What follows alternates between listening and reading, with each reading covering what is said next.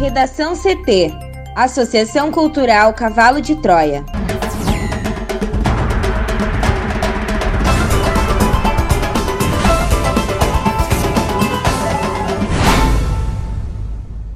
Agora, no Redação CT. Secretaria Municipal da Saúde inicia a fase de testagem para a Covid-19 para contactantes no trabalho nesta sexta. Procura por atendimento em emergências tem queda em Porto Alegre. Receita libera consulta ao terceiro lote de restituição do imposto de renda. Senado aprova que ano letivo tenha menos de 200 dias em 2020.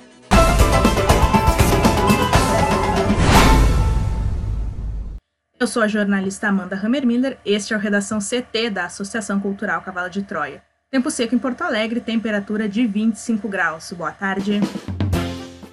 E o Rio Grande do Sul deve ter um último dia de calor antes de uma nova mudança radical no tempo. A partir dessa sexta-feira, o avanço de uma frente fria traz chuvas e quedas bruscas de temperatura. Em Porto Alegre, o sol aparece, mas há risco de chuva. A mínima na capital deve ser de 16 graus e a máxima pode chegar a 30 graus. A previsão do tempo completa daqui a pouco. A EPTC informa aos motoristas que o estacionamento em Arazu, das 7 horas da manhã às 19 horas, segue sendo permitido somente em áreas próximas aos hospitais e serviços públicos de saúde. Isto conforme as determinações para restringir a movimentação de pessoas como prevenção ao coronavírus. As regras de pagamento do ticket e de ocupação da vaga, no máximo por duas horas, seguem valendo. A manhã de hoje registrou bastante lentidão na Avenida Castelo Branco, na chegada a Porto Alegre, próximo da estação rodoviária. Uma van que estava com problema na roda estragou na faixa do meio da avenida. A dica para os motoristas é seguirem pela BR-116 ou pela Voluntários da Pátria, pois, mesmo com o veículo retirado, há bastante congestionamento na região. Um carro está batido em uma árvore na rua Alcides Maia, próximo da CIS Brasil, no bairro Sarandi, em Porto Alegre. Conforme os moradores, o acidente ocorreu na quarta-feira, por volta das 10h30 da noite e desde então o veículo continua lá abandonado no local. Já na BR-116, em Novo Hamburgo, próximo do quilômetro 240, está tudo parado. Comerciantes do Vale dos Sinos realizam uma carreata pedindo a reabertura do comércio. Eles sairão da Avenida 7 de Setembro, no sentido agramado, e farão retorno no viaduto da Rincão. O congestionamento é de mais de 3 km e a pista está fluindo lentamente. Também a Polícia Rodoviária Federal relembra que no quilômetro 99 da BR-290 está acontecendo um estreitamento de uma faixa de rolamento a partir do acostamento interno, no sentido Porto Alegre-Guaíba, devido a obras que estão sendo realizadas. A previsão do estreitamento é de até as 4 horas da tarde. E a PRF também relembra o, a previsão de içamento do vão móvel, que é a uma e meia da tarde. Com o trânsito, Juliana Preto. Enquanto os espaços destinados à triagem e ao tratamento de pacientes com suspeita de coronavírus têm aumento de demanda, as emergências de Porto Alegre operaram abaixo do limite nesta quinta-feira. Diferentemente de outros invernos, quando os pronto-atendimentos e emergências hospitalares estavam com lotação ou superlotação, a pandemia modificou esse cenário. Agora, a demanda maior é nas tendas de triagem e enfermarias exclusivas para a Covid-19. Dos 256 leitos disponíveis nas emergências adulto de Porto Alegre, 213 estavam ocupados na manhã de ontem. Isso fez com que as emergências da capital voltadas ao atendimento de adultos pelo Sistema Único de Saúde operassem com 83% da capacidade. À tarde, esse percentual subiu para 94,5%. Em julho do ano passado, a ocupação superava os 150%. Os dados estão no painel de monitoramento de emergências da Secretaria Municipal da Saúde. A emergência do Hospital de Clínicas era a que apresentava a pior situação nesta quinta-feira, com 50 pacientes para 41 leitos. Entre os pronto atendimentos, o da Bom Jesus e a UPA Moacir Sclier continham o maior número de pessoas aguardando atendimento, com cerca de duas horas de espera. Mesmo assim, todos os locais estavam com um grau de alerta baixo ou muito baixo para superlotação. De acordo com a prefeitura, um dos motivos para essa redução está no medo da população em procurar atendimento médico em meio à pandemia. O receio de se contaminar com o vírus acaba fazendo com que os usuários do sistema busquem as emergências apenas em último caso. O mesmo acontece nos postos de saúde, que acumulam queda de 40% nos atendimentos nos últimos três meses. Em compensação, as tendas de triagem voltadas a pacientes com sintomas da Covid-19, como as alas de internação e de terapia intensiva, estão operando no limite. Na última terça-feira, a tenda de triagem localizada no Hospital Vila Nova registrou o pico de demanda até agora, 105 atendimentos. A média era de 30 no mês passado. O vereador Nadim Harfout, do PSL, é quem vai assumir o gabinete da Prefeitura de Viamão a partir de agora. Ele foi eleito na sessão extraordinária que aconteceu nesta quinta-feira na Câmara dos Vereadores da cidade. Harfout assinou o livro de posse na manhã de hoje e já está no gabinete que era ocupado por Valdir Jorge Elias, o Russinho, morto por complicações relacionadas à Covid-19. Ele nasceu no Líbano e é naturalizado brasileiro.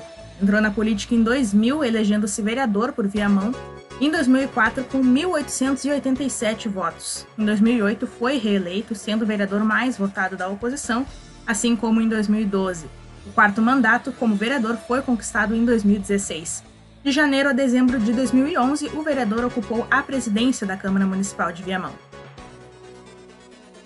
A Receita Federal abriu hoje a consulta ao terceiro lote de restituição do Imposto de Renda da Pessoa Física 2020. Crédito bancário para mais de 3 milhões de contribuintes será realizado na próxima sexta-feira, dia 31, totalizando 5,7 bilhões de reais. Para saber se teve a declaração liberada, o contribuinte deverá acessar a página da Receita Federal na internet. Na consulta, é possível ver se há inconsistência de dados identificadas pelo processamento. Nessa hipótese, o contribuinte deverá avaliar as inconsistências e fazer a autorregularização mediante a entrega de declaração retificadora. A Receita disponibiliza ainda o aplicativo para tablets e smartphones que facilita a consulta às declarações e situação cadastral do CPF. A restituição ficará disponível no banco durante um ano.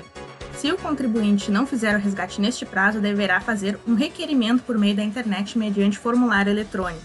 Caso o valor não seja acreditado, o contribuinte poderá contatar pessoalmente qualquer agência do Banco do Brasil ou ligar para a central de atendimento por meio do telefone 4004-0001 nas capitais, 0800 729 0001 nas demais localidades e 0800 729 0088 no telefone especial exclusivo para deficientes auditivos, para agendar o crédito em conta corrente ou poupança em nome do contribuinte em qualquer banco.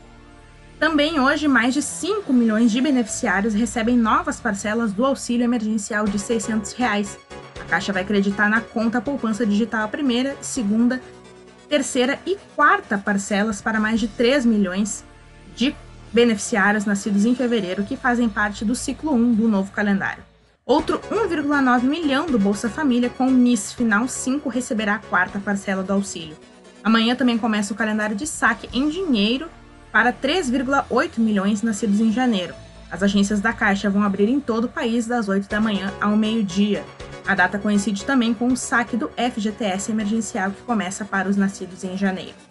E a cantora Elza Soares anuncia que fará uma live por ocasião do seu aniversário de 90 anos amanhã, às 20 horas, no seu canal no YouTube.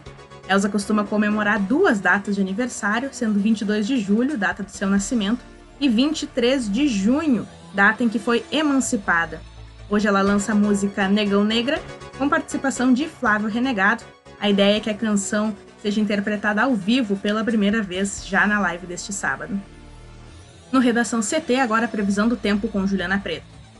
Chegamos ao primeiro sextou do Redação CT com a nossa previsão do tempo e também com a despedida do veranico no qual o estado passou ao longo da semana. Isso porque uma frente fria avança ao Rio Grande do Sul nesta sexta-feira. Amanhã ela já começou com nuvens carregadas em algumas áreas, mas é na região da campanha que deve ocorrer pancadas de chuva por primeiro. Até o fim do dia, a chuva também cai aqui em Porto Alegre e nas demais regiões do estado. De acordo com a SOMAR Meteorologia, o tempo se mantém firme apenas no litoral norte e na área serrana próxima a Santa Catarina. Essa sexta-feira ela começou quente, com mínima de 11 graus em Uruguaiana, na fronteira oeste, e 19 graus em Porto Alegre. Mas ao longo do dia, na região metropolitana, teremos pancadas de chuva e trovoadas, com máxima de 26 graus aqui na capital. A previsão é de que ocorra um fenômeno chamado mínima invertida, que significa quando na parte da noite o estado registra as temperaturas mínimas do dia. Já no sábado, a temperatura cai bastante e a chuva deve permanecer. A previsão é de uma nova frente fria no começo da semana que vem, com chance de forte chuva no estado. Bom final de semana, Amanda. Obrigada, Juliana. Bom final de semana. Vamos para o bloco de educação.